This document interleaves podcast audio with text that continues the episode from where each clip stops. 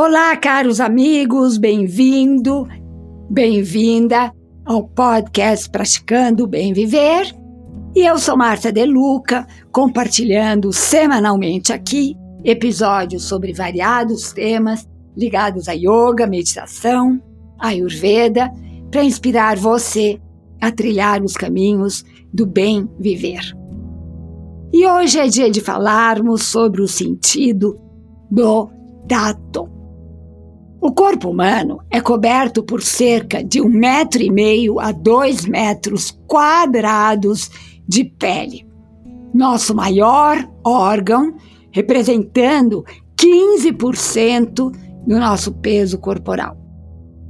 Esse invólucro funciona como barreira defensiva imunológica e tem papel na regulação da temperatura do organismo mas é também responsável por manifestações sensitivas de pressão, de dor ou até mesmo de prazer. O processo do tato é o seguinte: as sensações são captadas na pele por terminações nervosas sensitivas, livres e também pelos chamados corpúsculos neuroreceptores especializados em identificar esses estímulos, sejam eles desagradáveis ou agradáveis. Mas a pele é uma rica fonte de substâncias curativas. Quando estimulado pelo toque terapêutico, esse órgão responde imediatamente de forma benéfica para as emoções e o corpo. Segundo a Ayurveda, a massagem é tão importante para a saúde e a beleza quanto uma dieta equilibrada e hábitos de vida saudáveis. E deve ser um ritual diário, um ritual de amor para com você mesmo, pois fortalece o sistema imunológico e promove o bem-estar. Importante saber que não devemos fazer massagem se estivermos doentes, especialmente se houver febre, porque a técnica libera as toxinas presentes no corpo. As técnicas ayurvédicas aplicadas com óleos à base de ervas, obedecendo ao princípio de que não devemos aplicar em nossa pele nada que não podemos comer. Elas estimulam os marmas, que são pontos semelhantes aos da acupuntura espalhados por todo o corpo. A massagem é entendida como o primeiro passo para a limpeza do corpo, que continua com o banho. O banho deve ser quente para quem é vata e morno para quem é pita e cafa.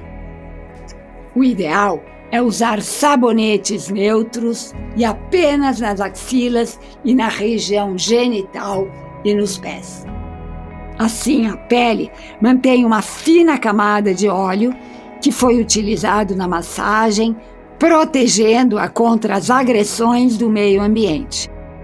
Essa rotina é especialmente importante para as pessoas que têm a pele mais seca. Na Índia, o óleo de gergelim é o mais utilizado por ser purificante, com efeitos bactericida, fungicida e anti-inflamatório. Uma massagem diária com óleo de gergelim fortalece a pele, melhorando sua cor e textura. O gergelim bem como óleo de amêndoas com alto teor de poder de hidratação, são ótimos para a vata. Pita pode usar óleos mais refrescantes, como oliva ou coco, e Kafa precisa de óleos mais leves e quentes, como girassol e mostarda. A melhor hora do dia para fazer massagem é logo cedo mas a qualquer momento a técnica faz bem para o organismo, acalma o sistema nervoso e estimula o sistema endócrino. Rejuvenesce hidrata a pele, tonifica os músculos e purifica o organismo, eliminando toxinas. Quem sofre de insônia pode experimentar fazer seu ritual de massagem logo antes de deitar-se, pois dormirá muito melhor. Uma automassagem completa chamada autoabianga leva uns 10 minutos apenas. E quando não dispomos desse tempo, podemos estimular alguma parte do corpo para benefícios específicos. Por exemplo, estimular o ponto central entre os olhos, estimular a garganta, aumentando a capacidade de expressão, estimular a área do peito sobre o coração e acalmar as emoções, estimular o plexo solar, a área sobre o diafragma tem forte poder de centrar o corpo. Lembrando que um corpo centrado equilibra as emoções. Estimular o baixo abdômen equilibra a energia sexual. Estimular as solas dos pés promove sono. Receber uma massagem com o toque amoroso de um ou uma terapeuta também é uma boa pedida. Podemos relaxar mais, nos entregando ao momento e aproveitar em sua totalidade os benefícios dessa prática milenar indiana. E aqui me despeço com a saudação indiana Namaskar. O ser que habita em mim reverencia o ser que habita em você e somos um.